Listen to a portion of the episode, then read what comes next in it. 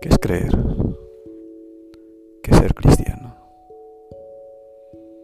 Muchas veces yo también me he preguntado lo mismo.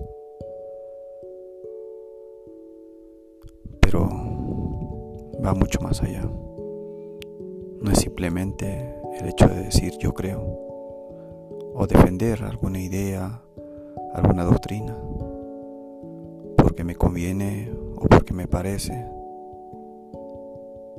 si no es, como dice la misma palabra, creer, no dudar, no ponerle un pero.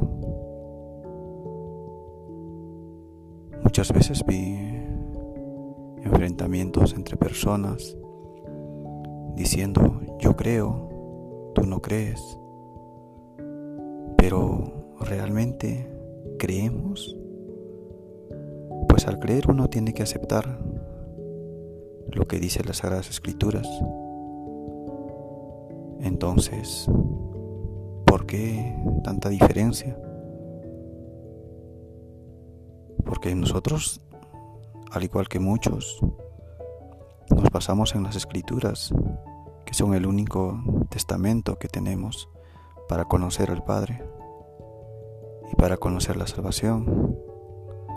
Y el camino es Cristo. Entonces, si somos cristianos, llegamos a Dios, porque Él es el camino, la verdad y la vida. Entonces, al decir yo creo, tengo que aceptar lo que mandó, lo que enseñó.